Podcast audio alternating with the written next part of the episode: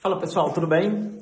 Ontem eu fiz um IGTV sobre é, a capacidade que as pessoas, os profissionais de saúde precisam ter para analisar artigos científicos. E eu usei como exemplo três retractions.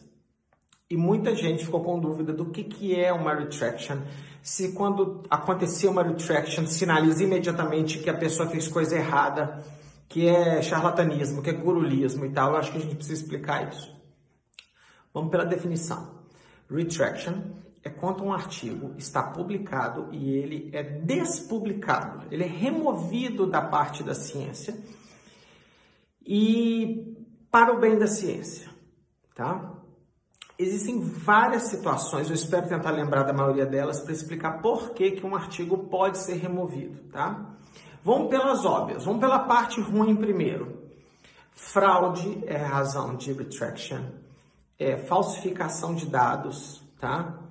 É plágio, tá? Então são as principais causas muito incorretas. Não aprovação em comitê de ética, e depois é descoberto que o comitê de ética não aprovou aquele artigo. Problemas éticos em pesquisa, tá? Isso são as principais aqui, ó. E tem outras causas, tem outras causas. Uma das causas comuns que podem haver uma retraction é o que a gente chama de disputa entre autores. Então, por exemplo, o artigo é publicado, eu fui editor de revista e já aconteceu isso. Aí eu recebo um e-mail lá no corpo editorial falando assim: olha, eu sou autor desse artigo aí, meu nome não está aí. E nós, editores, o que, que a gente faz? Antes de publicar um artigo, a gente pede que todos os autores assinem, reconhecendo que todos são autores e que a ordem foi decidida pelos autores e não pela revista. Isso já aconteceu comigo duas vezes no Brazilian Journal. Eu voltei para os autores e falei: olha, esse cara aqui está falando que é autor, e aí? Caso vocês decidam que ele é autor, eu não tenho como publicar. Uma vez publicado, não tem como corrigir a autoria eu vou ter que fazer um retraction no seu paper. Ou você convence ele de não ser autor mais. É disputa. Tem disputa de ordem de autoria. As pessoas não discutem isso antes. Falam assim, pô, mas eu combinei que era primeiro autor e eu virei quinto autor. Se essa disputa rolar, cabe retraction do lado da revista. Então, é uma coisa menos grave do ponto de vista científico. É um problema de é, ética em publicação. Essa questão de disputa de autoria.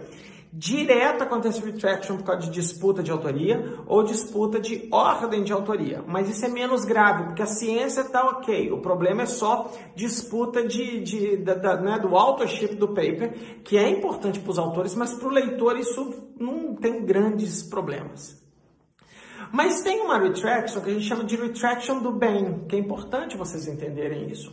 Por exemplo, vamos supor que eu publique um artigo e depois eu descubro que eu errei. Eu fiz uma análise errada, eu fiz uma interpretação errada a ponto que eu estou prejudicando as pessoas. Então eu vou voluntariamente à revista e conto esse caso para eles. E vocês podem, vocês, o editor e o autor, de comum acordo, podem fazer duas coisas. Primeiro, publicar uma errata. Errata é uma porcaria, porque a errata fica publicada em outro lugar e geralmente o leitor lê aqui, mas não lê errata.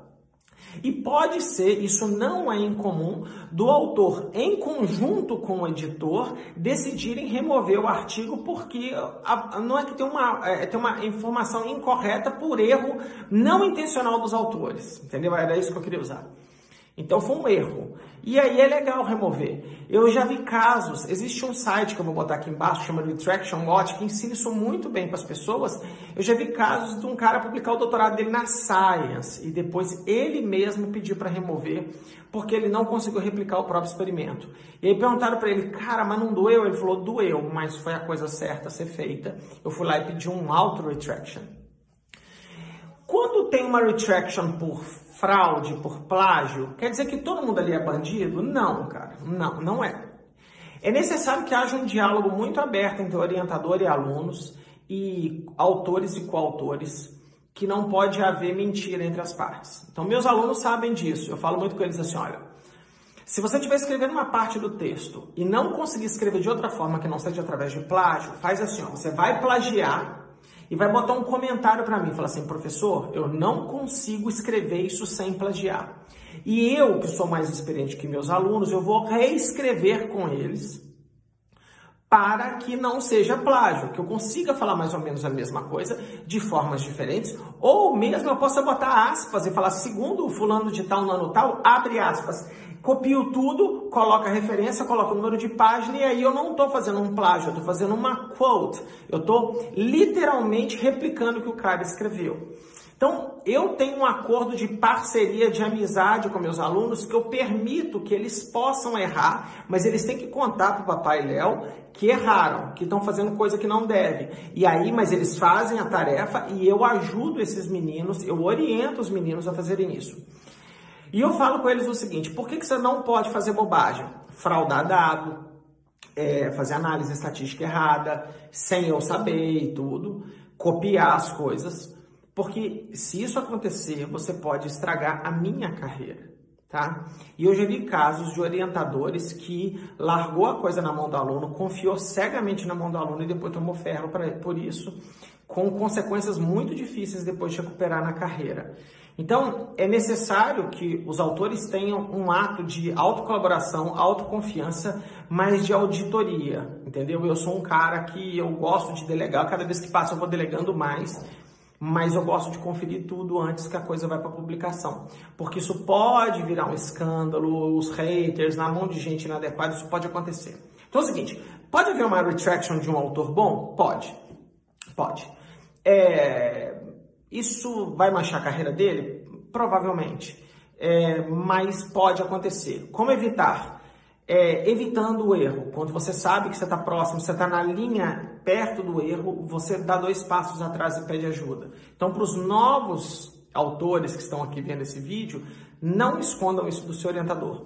Para os orientadores, fale com os alunos que está tudo bem se ele quiser copiar, desde que ele te conte que ele copiou, para você ajudá-lo a fazer isso, tá? Então é o seguinte, retraction não é sinônimo de crime. É muito importante deixar claro isso. Mas pode ser crime, entendeu? E retraction pode ser uma coisa muito legal. Muito legal. Já vi artigo na JAMA, artigo na Science, na Nature sendo retracted, pelos bons motivos em que os autores percebem, sem auditoria externa, que houve erro e eles mesmos foram lá e corrigiram o próprio erro, tá bom? Então, eu espero que essa aula, se você tiver alguma dúvida sobre traction, coloca aqui embaixo para mim, para eu poder explorar mais esse assunto com vocês, porque eu acho que é uma coisa interessante para clínicos, para pacientes, mas principalmente para pesquisadores ou aspirantes à pesquisa, de entender que é, qualquer artigo publicado seu pode ser colocado sob questão e talvez você vai ter que responder uma carta ao editor, tá ótimo isso. Talvez você vai ter que fazer uma errata, tá ótimo isso. Talvez você vai ter que fazer uma retraction, que tá tudo bem também. O importante é que a ciência tem que se autocorrigir pelo bem ou pelo mal provocada pelo próprio autor ou provocado pelo ente externo para que as pessoas consumam sempre a melhor ciência possível, porque a maioria das pessoas não vão conseguir distinguir artigo ruim de artigo bom, entendeu? E a gente precisa melhorar isso aqui, tá bom? Espero que vocês tenham gostado. Bom domingo para todo mundo e um grande abraço e até a próxima. Tchau, tchau.